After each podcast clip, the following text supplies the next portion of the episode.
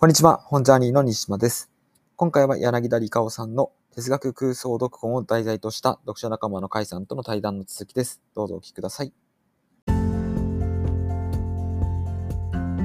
はい。では、ここからは内容に入っていこうと思います。はい。はい。えっ、と、第1章が、えー先ほど、えーと、前回紹介した通り、えーと、ウルトラマンでアリストテレスがわかるという内容です。まあ、アリストテレスは、えー古代ギリシャの哲学者で、えー万学の祖とも言われてますね。うん。万学っていうのは要は哲学として有名っていうんじゃなくてもうとにかく学問といえばアリストテレスであると、まあ、言われるほど、まあ、有名だし、えー言ったらこう、えーとアリストテレス以降1000年以上1500年ぐらいみんなアリストテレスの勉強するぐらいにうん。すごい人なんですね。はい、でギリストギリシャ哲学といえば、まあ、ソクラテスであるし、まあ、その弟子のプラトンが有名かもしれない知れないですけども、まあ、アリストテレスはそのプラトンの弟子といいますか、まあ、プラトンが、えー作った学校アカデメイアっていう学校の出身なんですね。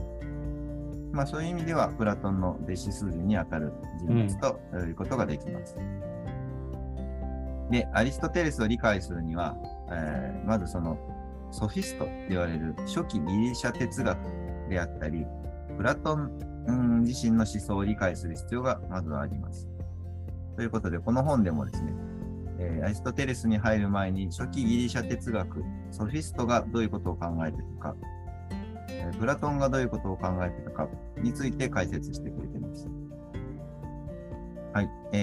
えーと、初期ギリシャ哲学っていうのがですね、えっ、と、ソフィストっていう人が、まあ、たくさんいました。ソフィストっていうのは、ソフィアっていうのが知識っていう意味なので、知識ある人っていう意味なんですね。で、でその人たちがやったのはどういうことかっていうと、まあ、いろいろあるんですけども、真理の探求、正しいことを探求するというよりは、弁論で勝つっていうことが割と求められる。要は正しそうなことを言うってことが大事だうん。っていうことなんですね。で、えーソフィストによって、まあ、いろんな様々な解釈や価値観がこう提示されるわけですね。俺はこう思う、こうだ、こうこうこうだとかですね。いや、私はこう思う、こうこうこうだとかですね。これについては私が詳しいだとかですね。えーまあ、そんな世界だったんですけども、まあ、そうなるとやっぱり正しさ、心理性そのものよりも説得力っていうのがまあ重要になってくるんだろうなと思うわけです。で、このソフィストの代表格といえばプロタゴロス、プラプロタゴラスっていう人ですね。まあ、この人は、まあ、倫理の授業を受けた人は知ってるかもしれないですね。相対主義っていうことでうん。有名です。あるいは、人間は万物の尺度であるっていう言葉でもあ知られてますね。えっ、と、プロタゴラスに関する、まあ、記述の中で、まあ、例えばですね、まあ、風が人間に当たるよとうん。言ったときに、ある人にとっては、えー涼しい風だなって思うこともあれば、同じ風が、えー暑いなって思うこともあるよね。だから冷たいとか暑いとかっていうことが、その風について、えー人によって違うじゃない。つまり、なんか物事の価値、そういう価値観とか、えーについて、それえーそれについてどう思うかとか、どうであるどうであるかっていうことについては、えーそれぞれだし、その尺度によって変わるよねっていうことの、まあ、なんか言おうとしたあーように、えー覚えてますね。で、ここから、えっ、と、ウルトラマンの話になってきます。うん。えーウルトラマンに出てくるウルトラ怪獣っていうのもですね、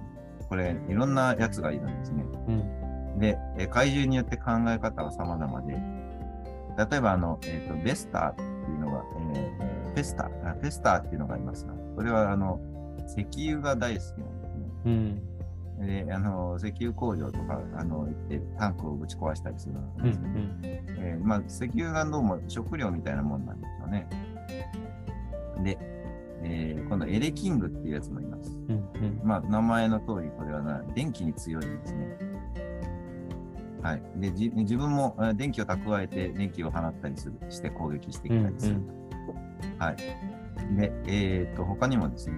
えっ、と、クール星人っていうのがいたりしますね。クールセ星人っていうのは、これは地球を侵略しようとしてきたやつなんですけども、はい。えー地球人は我々にとっては虫けらのようなものだみたいなことを言うんですね。うん。えーつまり、まあ、自分たちと,、えー、とその地球人っていうそのそこで生きてる人間とのこう生命の価値観が違うということがあったりする。まあ、えーその生きてる星や生命ごと、生き物ごとにそういった感じで考え方や価値観とか、何がいいとか何が悪いっていうことも、まあ、違うんだなっていうことが、体重一人ずつ、えー一人ずつっていう言い方しないな、一体ずつを 見ていくと、まあ、わかるよねっていうことが、えー書いてあります。そうすると、まあ、そのうちの一つの生命体である地球人もまた、そのうちの一つの価値観を持ってるに過ぎないよねうんっていうことが言えるんじゃないでしょうか。で、えーこの本で言ってます、ね。あそこでこう繋がっていくんですね。うん。そうですね。だから地球人があーにとって、えー例えばベスターがやってきて、えー石油工場をガーンと破壊していくよ。なんて悪い怪獣だって思うんだけれども、向こうにしたら、あ、美味しそうな食料があるぞ。いただきますってやってるだけかもしれないんですよね。うん。うん。うん。なので、えっ、と、この相対主義っていうことをすると、まあそんな感じになって、まあせそういう、そう言われるとそうかなとも思う一方で、あでもそれは地球人にとってはたまった話じゃないですね。うん。うん。うん。ということで、今度はプラトンが出てきます。プラトンはそうじゃないっていうことを言ったんですね。プラトンのせ、えー思想の、まあ、画期性といいますか、えーは、普遍っていう概念を導入したところに、まあ、一つあるかなと思います。普遍っていうのは、あの、えーなんだろう、ユニバーサルっていうことですね。つまり、えーどこに行ってもそれが当てはまるよっていうことです。プラトンは、あの、さっきの、えソフィストが言ったような相対主義っていうのを、まあ、否定します。そして、真理、正しさっていうのは、一つであるはずだっていうふうにします。で、だけど、まあ、さっき見てきたようにですね、現実には様々な解釈っていうことが、うん。まあ、あの怪獣によっても人によってもさまざまな解釈が可能であるように思えるし、えー何分この世この世界っていうのはあこれはプラトンも共通してるんですが、えー当時ギリシャ人の感覚としては不完全な現象の世界っていうふうに、まあ、考えてるんですね。パンタレイって言葉もありますけども、まあ、万物は流転するって言ってですね、なんかいろんなものがこの世界の中では変化してぐるぐるぐるぐるなってるよっていう感覚があの当時のギリシャ人にはあったようなんですね。そうすると正しさってじゃあどうやってわかるのってことになるわけです。で、プラトンが考えたのは真理っていうのは正しいっていうことっていうのは理想、つまりイデアとして完全な形でイデアの世界、イデア界に存在するんだっていうんですね。つまり、この世界が不完全な現象な世界、ぐるぐるした世界であるってことは認めるんだけれども、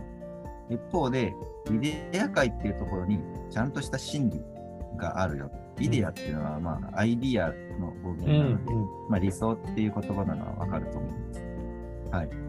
で、えーそういう完全なものはちゃんと、ここじゃないどこかにちゃんとあるよってことを言ってるんですね。で、まあ、えっ、と、ちょっとうイメージが湧かない人はですね、三角形について考えてもらえるといいと思います。三角形をこう、例えば鉛筆と定規を使って描きますね。そうすると、まあ、三角形ができできましたって言うんだけれども、それ本当に、えー内角の方が60度になってますか、うんとか、えーそれ角がちょっと丸くなってないですかって言われると、うん、まあ確かにそうかもしれないなってなるわけです。現実に三角形って言われているものをどれをとっても、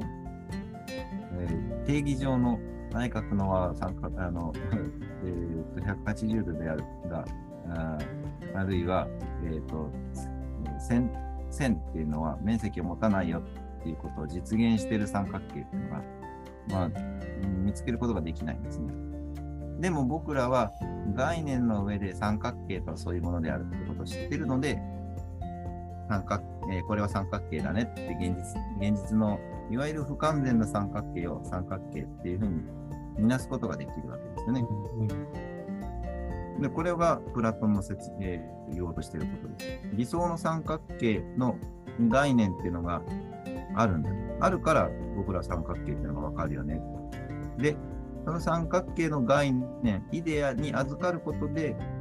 現実のちょっといびつな三角形も、ああ、三角形だねってみんなで理解し合えるよねっていうことになってる。で、これ三角形だけの話じゃなくて、つまり、えー何事もイデアに預かることによって、イデアのな、えーと正しい本当の世界に預かることによって、普遍的な価値観を現実の世界にこう照らし合わせて、うん。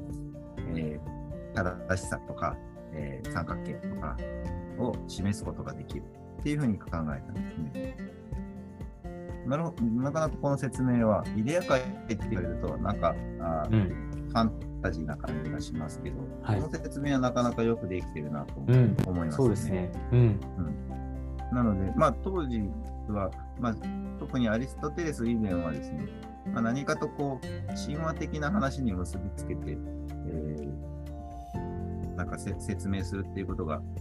割と一般的だったので、うんこの部分だけ、えー現代の我々にとっては違和感がありますけど、まあ、言わんとしてることはすごく、うん。えー理にかなってるなと思うわけです。はい。で、またここからウルトラマンの世界になります。ウルトラマンの世界では、ウルトラの星、光の国っていうのがあるんですね。で、これは、えー宇宙の理想というふうにされています。で、えっ、と、まあ、これはなんか著者が勝手にそんな風にしているような感もありますが、まあ、そうだとしてください。で、えーこれは、ある意味で、イデア界と言ってもいいんじゃないかっていううんですね。ん。なるほど。なるほど。まあそういうお置き換えをしてくるのねと。一旦理解すると。すると、地球の地球に現れたウルトラマンは、イデアそのものではなくて、ウルトラマンっていうのは、あの、えっ、と、早田隊員って、あの、もともと地球にいた、えー人間です。地球人ですけども、地球人に乗り移ってるんですけども、うん。えー地球のウルトラマンは、耐えた隊員という地球人に乗り移ったあイデアそのものでない、えーウルトラマンである。で、耐えた隊員、地球人だと、それが地球人だとすると、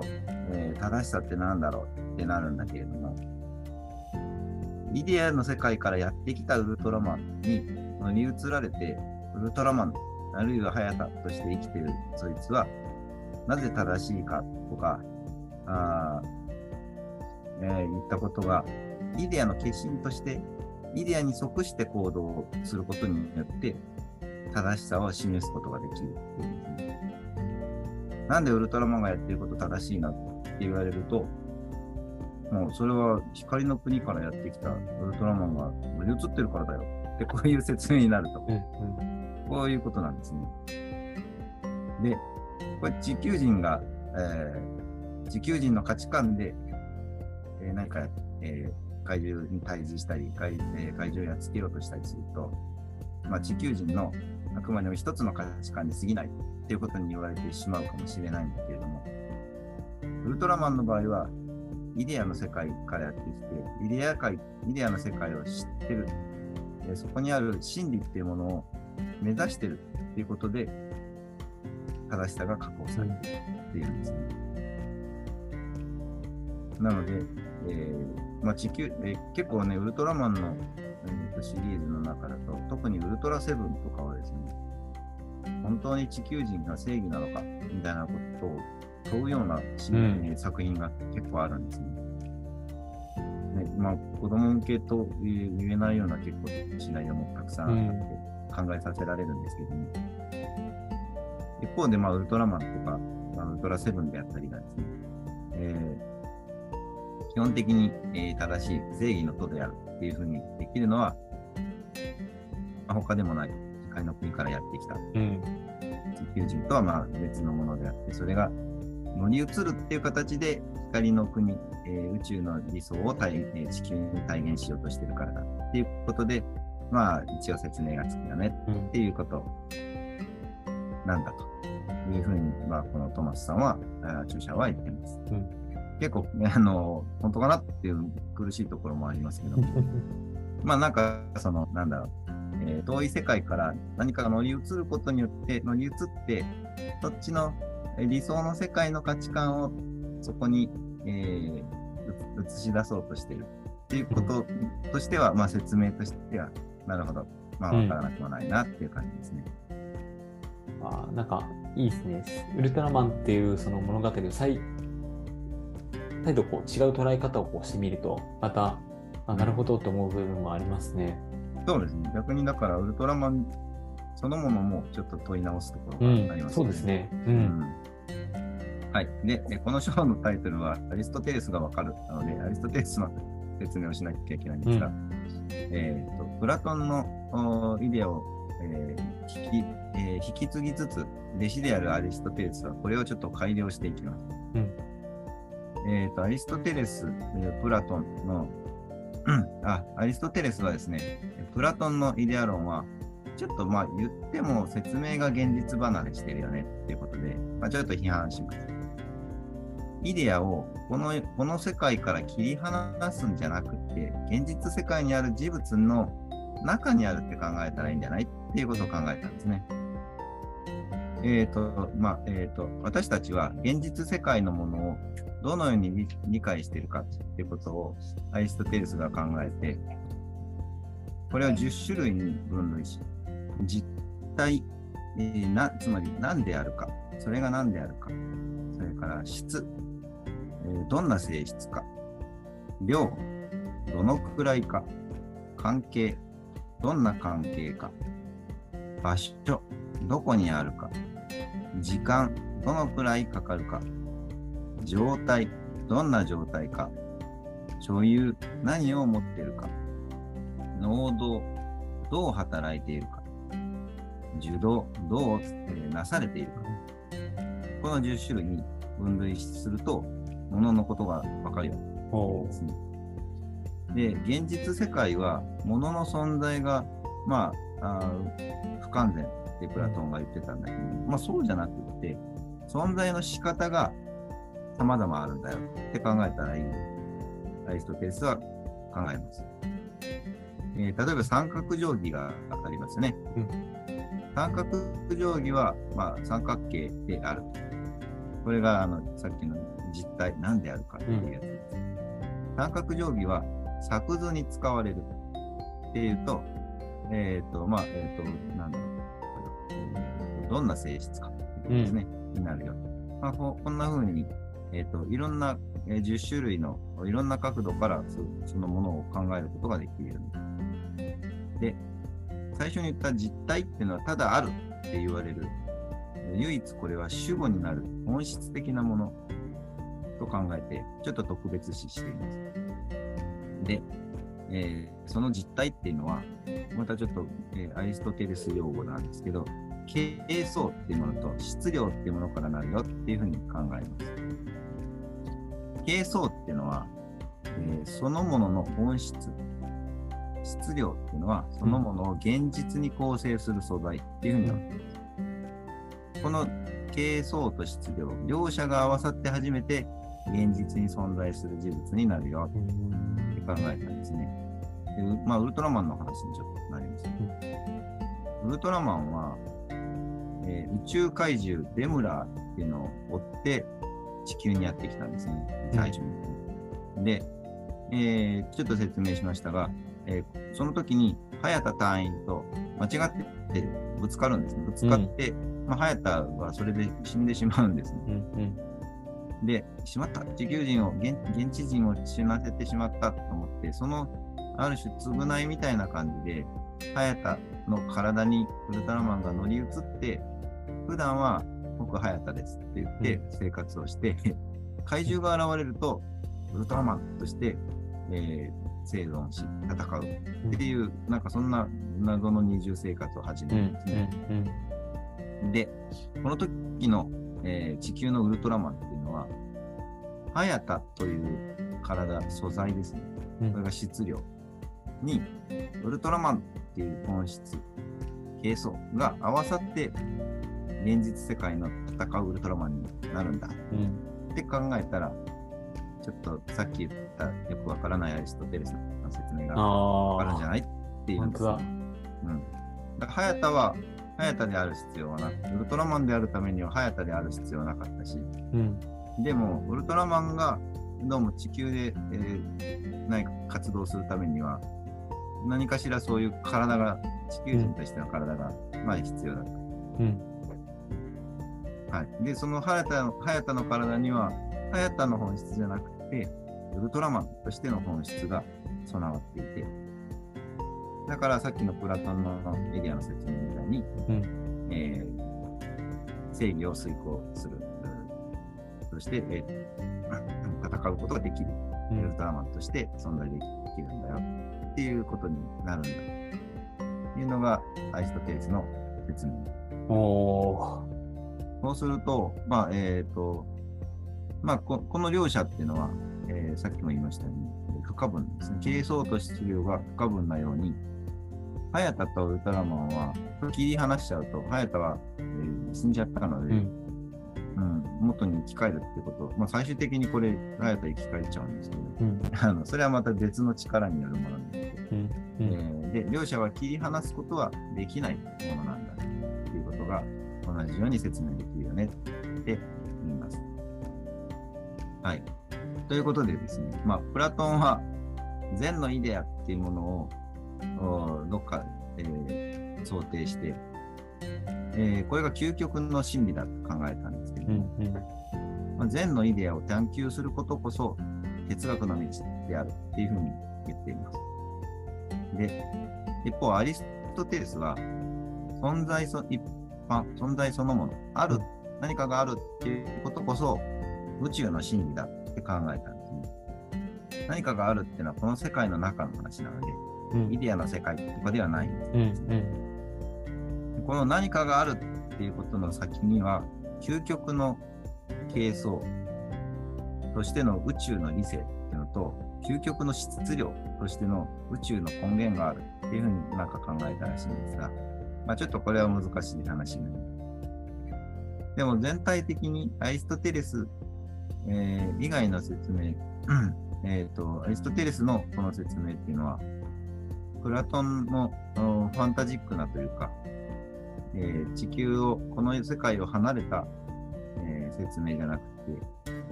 うんえープラトンがイデアって言ったものを、形相っていう名前に変えて、ものそのものに見ようとしたっていうところで、